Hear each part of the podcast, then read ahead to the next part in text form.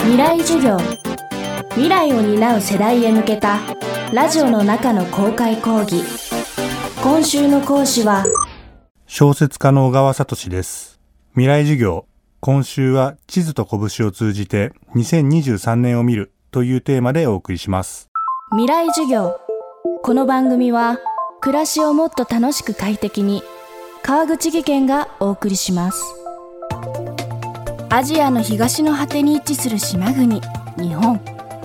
長年の鎖国が解かれると近代文明に追いつくべく富国強兵を軸にする急激な変化が起きました。そうした中で明らかになったのが産業を支えるために必要なさまざまな資源の不足でした。国の存亡に関わるこの問題の解決を近隣諸国に求めるようになったのです。そうした中アジアの覇権を手にするために生み出されたのが満州国。そこに築かれた幻の都市を舞台にした小説が第168回直木賞受賞作品。小川聡さんによる地図と拳です。未来授業1時間目。テーマは地図と拳執筆のきっかけ。最初のきっかけは当時の担当編集者からこういうテーマで書きませんかっていただいたいくつかの候補のうちの一つでしたね。僕はその時全然そのマンションも建築も全然詳しくはなかったんですけど、まあ、そのいただいた候補の中で一番そういう小説があったら読みたいなって僕が思ったというか、あともっと言うと、満州っていう国に対して、まあ、当時の僕が持ってた知識って、第二次世界大戦の日中戦争が起こったあたりで日本が中国の一部に作った傀儡国家、終戦とともに消滅したっていうようなイメージで、まあ、満州っていう国を作るっていう行為自体が一種の建築で、その小説と満州っていう二つの遠いものが建築によって繋がっているんじゃないかっていうのはもういただいた時にちょっとふと思って、この感覚があれば小説書けるなっていう感じがしたっていうのが着想のきっかけですね。満州事変をきっかけに生まれた満州国。国とは言いつつも国際的にはほぼ認められないというあやふやな存在でした。それゆえに小川さんは執筆の上で様々な苦労をしています。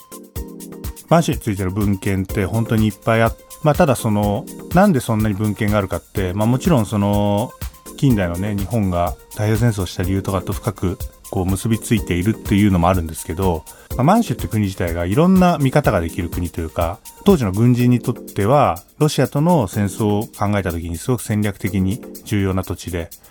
当時の政治家にとっては、日本でも流行りつつあったその共産主義っていうものに対する防波堤としてすごく重要な土地であり、起業家にとってはすごくビジネスチャンスの詰まった土地というか、この作品でも扱うように建築家にとってもいろんな建築を建てる余地があるというか、日本と違って地震も少ないですし、で土地はとにかく広いので、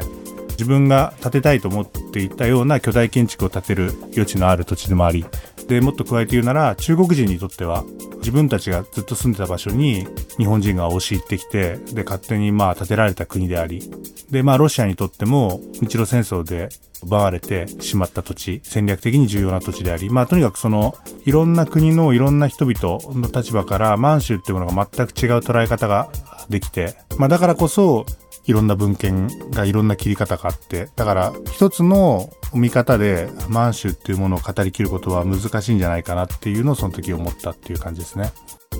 地図と拳の舞台になるのは満州の荒野に生まれようとしていた新しい都市です。架空の存在ではありますが、そのモデルはあったのでしょうか？直接的なモデルはないですね。あの、いろんな満州にあった街の要素だったりとか、あるいはなかったけど、こういった人々がいただったりとか、こういった思いを持ってた人々がいたみたいなところが集まった場所として作ってはいます。で、まあ、位置的に法廷の東って書いてあるんで、武順とかが近いと思うんですけど、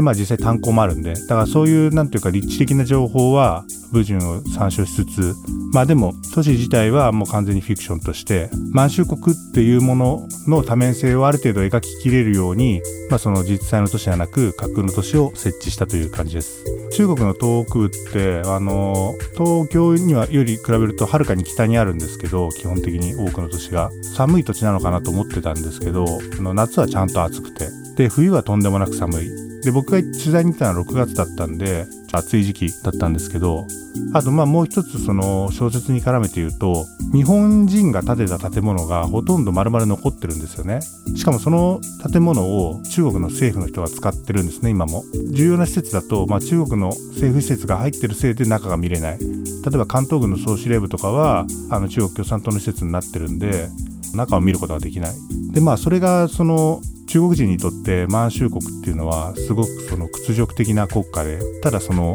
建築とかは全て残ってて普通に考えると敵国の人々がね使った建物をそのまま使う打ち壊したりもせずっていうところになんかその中国人の文化に対する思いの強さっていうのと加えて言うとちゃっかりしているというか頑丈な建物が残ってるんだったら、まあ、そのまま使っちゃおうっていうまあなんかそういう精神のようなものを勝手に感じ取ったりはしましたね。文革っていうのが特にだからその中国史においてすごく例えば秦の始皇帝はね本を燃やして噴書工事してるわけでまあだからそういうポイントポイントでそういった出来事はある。けれども万里の長城みたいなものを作ってそれを保存してきて中国4000年の歴史って言いますけどまあだか歴史とか文化みたいなものをきちんと残してるとこで残しててまあなんかすごく不思議な国家ですよね。未来授業今週の講師は小川聡さん。今日のテーマは地図と拳執筆のきっかけでした。明日はウクライナ情勢について思うこと伺います。第168回直木賞を受賞した地図と拳は集英社から発売中です。川口技研。階段での転落大きな怪我につながるので怖いですよね。足元の見分けにくい階段でもコントラストでくっきり白いスベラーズが登場しました。皆様の暮らしをもっと楽しく快適に。川口技研のスベラーズです。未来授業。この番組は暮らしをもっと楽しく快適に川口技研がお送りしました。